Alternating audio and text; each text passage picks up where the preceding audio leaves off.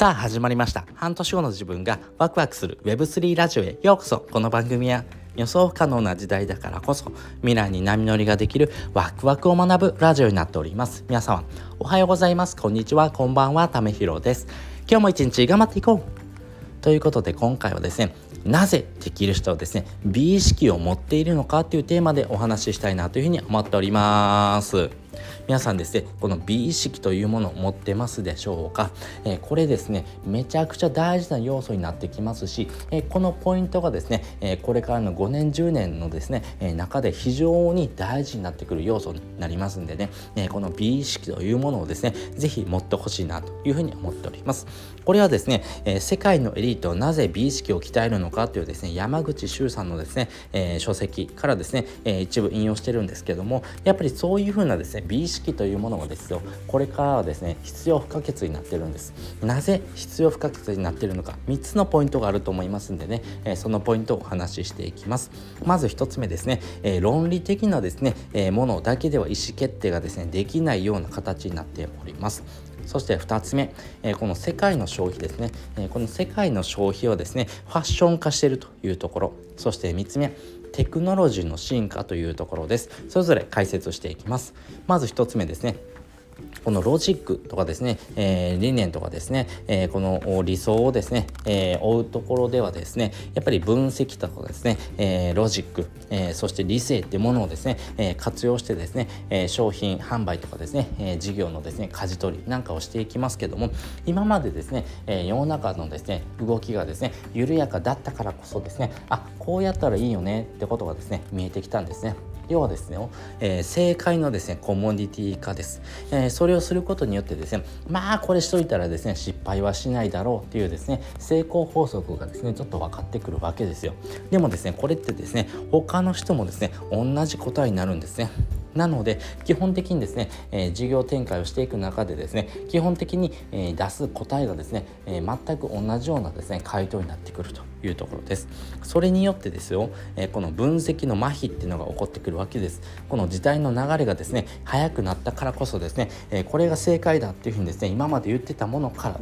ですね今までのですね同じようなですね正解がですね不正解になるまあ、そういうふうなですね時代の流れがですね早いのでね、えそういうふうなですね事業展開がですね、えどんどんと繰り広げられております。それによってですよやっぱり判断軸ってものがですね、えー、分析してもですね、えー、その内容がですね、えー、正しかったものはですね、正しいというふうにですね、え結論付ける前にですね、え時代の変化によってですね、今までは正しかったけども、これからは正しくないよねってことがですね、えー、往々にして出てくるというところです。そういうふうなですね、判断軸がですね、どんどんとですね、時代の流れによって変わってくる、その中でですね、何をですね、えー、手立てにですね、判断をしていくのかっていうとですね、基本的にはこの真善美というものをですね、えー、持ってですね、判断していかないといけないというふうなですね、えー、時代の流れにですね、えー、逆らってもですね、えー、回答が出ない時にはですね、そこのポイントがですね、非常に大事になるというところです。そして2つ目ですね、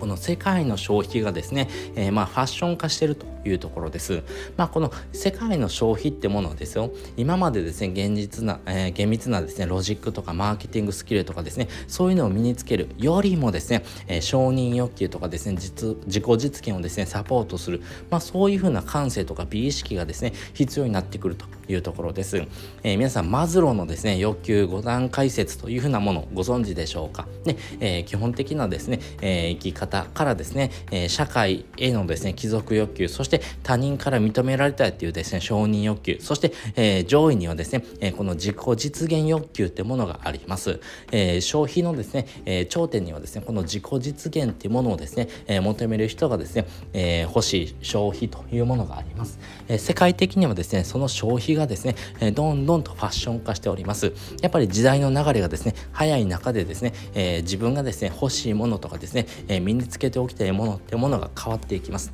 えー、このですね、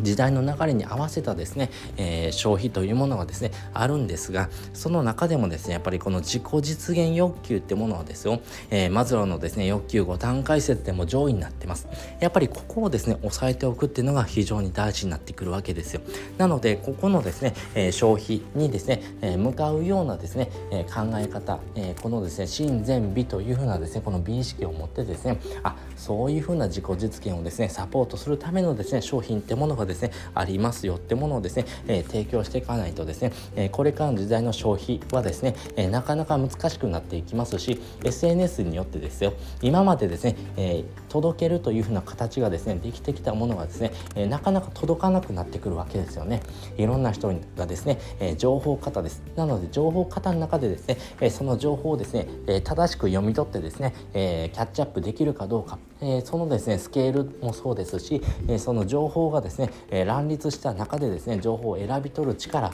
まあやっぱりここもですね、えやっぱり問われてくるわけですよ。なので、え情報発信してもですね欲しい情報が届かない。そして、え届けたい人以外のですね人に届いてしまうというところがありますんでね。なのでこの自己実現というものをですよ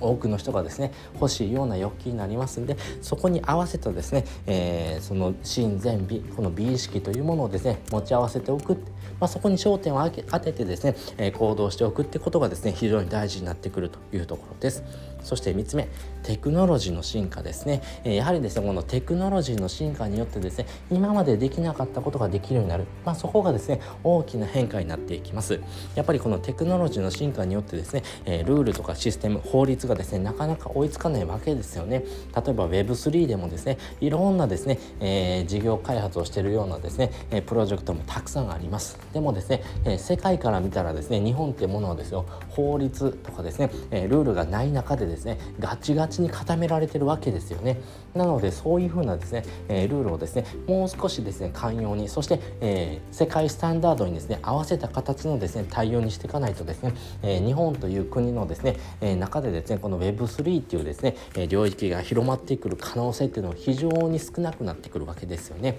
なので今からでもですね遅くはないです、えこのですねテクノロジーの進化によってですね新たな世界がですね開かれております。まあ私もですね、え仮想通貨、え NFT、え DeFi、えメタバース、Web3 ゲームなどなどですね、非常に楽しんでますけども、やっぱりそういうふうなですね、え世界の中でですね、え生きていること、そして、えこの世界がですね、世界のスタンダードになっていきますんで、えそこのポイントをですね、ちゃんと押さえた中でですね、行動していくというところが大事になってくるというところです。